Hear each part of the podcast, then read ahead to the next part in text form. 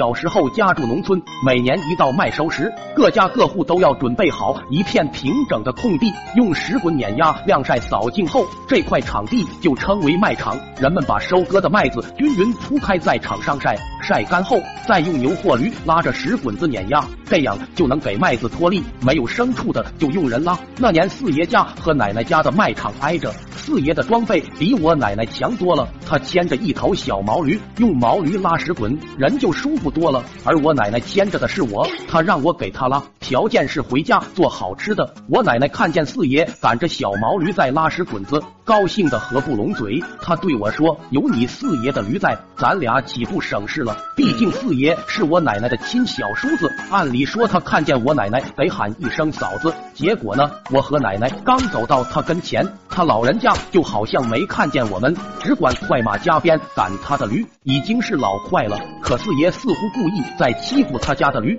鞭子抽在驴身上，一抽就是一条血道道。我和奶奶都知道，四爷家的驴在村里是出了名的老实。当时我就生气了，别看我年纪还小，正义感却爆棚。我上前去夺他的鞭子，四爷虚晃一下，一脚将我踹翻在地。奶奶见势不妙，赶过来救我，俩人拌了几句嘴。我奶奶气得够呛，骂他真不是东西。我奶奶还满心指望四爷家的驴帮他拉滚子呢，谁知四爷忙完了。头也不回，把驴牵走了。我追在他后头，骂他四眼狗，因为他眼睛不太好，常年戴着一副厚实的眼镜片。第二天，我和三哥又看见四爷在抽驴拉滚子，我俩站边上观察了一会儿。三哥骂道：“这老头哪有这么抽驴的？都怪驴太老实，要是换成我家的驴。”早特么一蹄子蹬死他了！我眼前一亮，一个大胆的想法冒了出来。我说：“那还等什么？赶紧去把你家的驴牵过来！”然后我俩交头接耳，密谋一番。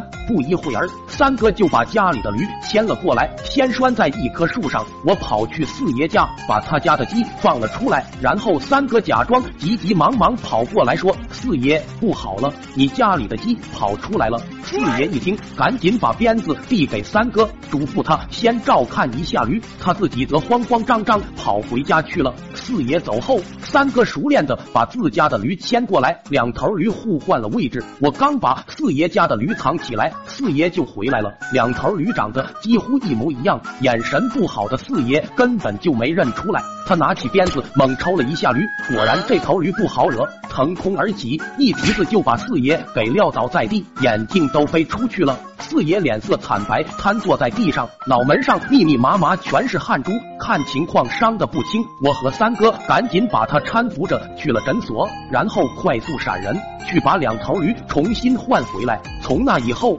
我再也没看见四爷抽打过他家的驴。